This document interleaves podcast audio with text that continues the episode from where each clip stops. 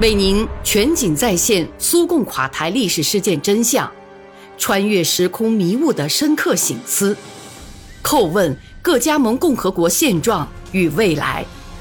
请听《大国悲剧：苏联解体的前因后果》第一章：乱自何来？具有划时代意义的重大历史事件，其诞生和发展。常使我想起一条河。人类生活的变化就跟一条河一样，有它的起源，有它的主河道，还有先后流入主河道的各条支流。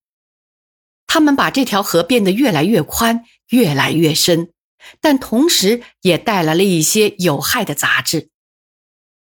生活之流也像这条河一样，它逐渐积蓄着力量，临到末了。则或是由于以前取得的成果得到革新和改善而为人们带来欢乐，或是由于引发彻底毁灭而为人们带来悲哀。苏联人民也曾有过类似的经验。自从统一国家毁灭以来，十五年间发表了无数回忆录，出现了无数分析事件原委的著作。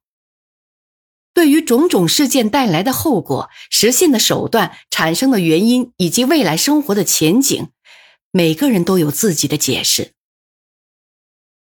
历史不过是时代的人质，人们往往只是简单的抄写历史，目的不外乎是再一次取媚于新一代统治者。但历史总有说出真相的一天。动笔之时。我还得提起一个，现在说来已经是六十年前的文件，那就是美国中央情报局局长艾伦·杜蕾斯当着美国总统杜鲁门在国际关系委员会上发表的一篇演说。一九四五年，他就已经明确了提出瓦解苏联的目的、任务和手段。行文如下：战争将要结束。一切都会有办法弄妥，都会安排好。我们将倾其所有，拿出所有的黄金，全部物质力量，把人们塑造成我们需要的样子，让他们听我们的。人的脑子，人的意识是会变的。只要把脑子弄乱，我们就能不知不觉改变人们的价值观念，并迫使他们相信一种经过偷换的价值观念。用什么办法来做？我们一定要在俄罗斯内部找到同意我们思想意识的人，找到我们的同盟军。一场就其规模而言无以伦比的悲剧，一个最不屈的人民遭到毁灭的悲剧，将会一幕接一幕的上演。他们的自我意识将无可挽回的走向消亡。比方说，我们将从文学和艺术中逐渐抹去他们的社会存在。我们将训练那些艺术家。打消他们想表现或者研究那些发生在人民群众深层的过程的兴趣，文学、戏剧、电影，一切都将表现和歌颂人类最卑劣的情感。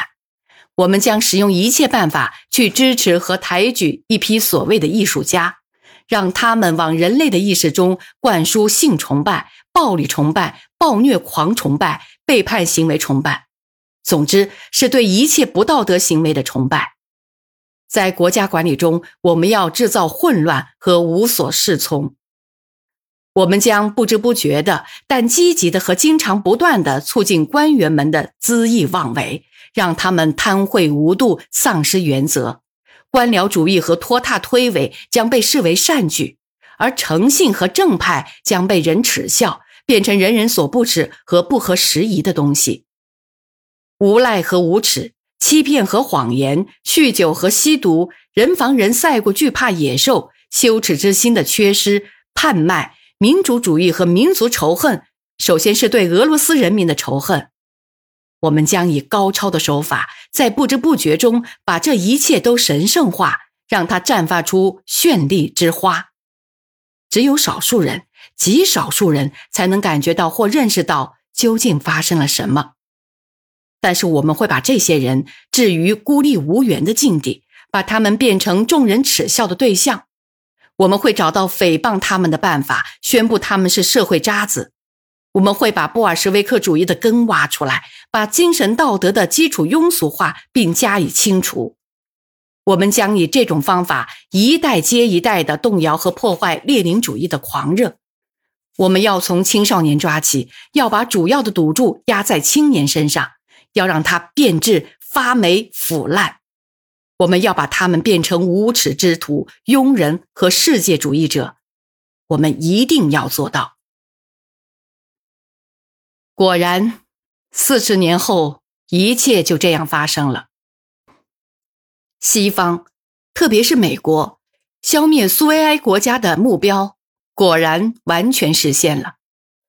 不过，我当然绝不会以为这样一个大国的悲剧性解体能够仅仅发生在外部因素的影响之下。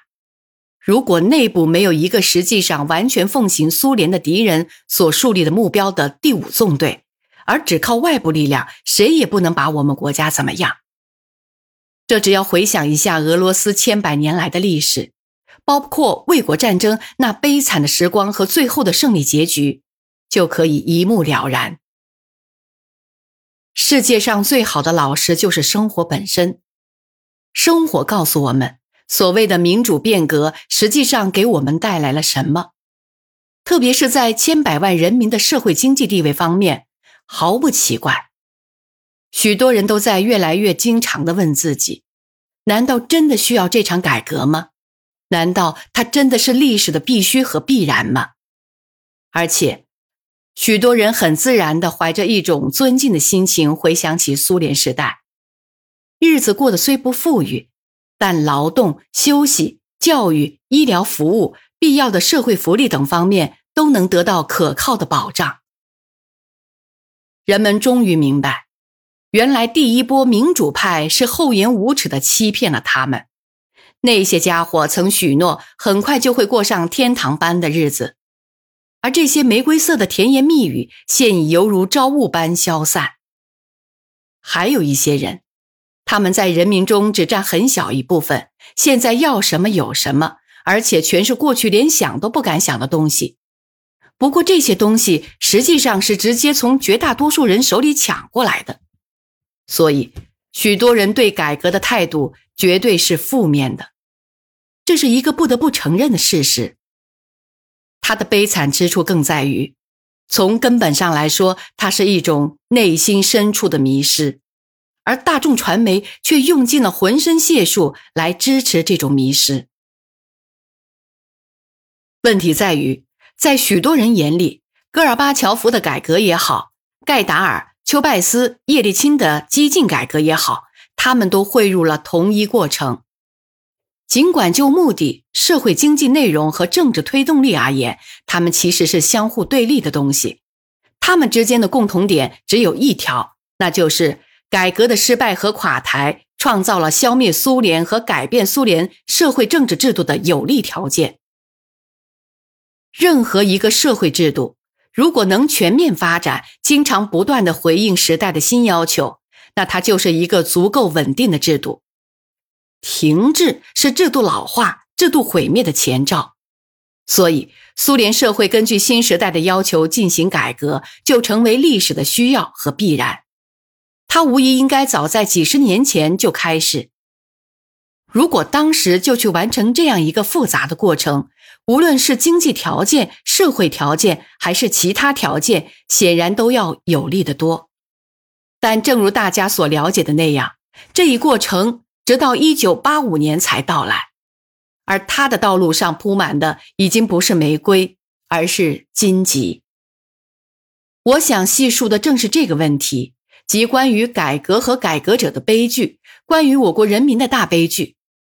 当时我身处这些事件的漩涡之中。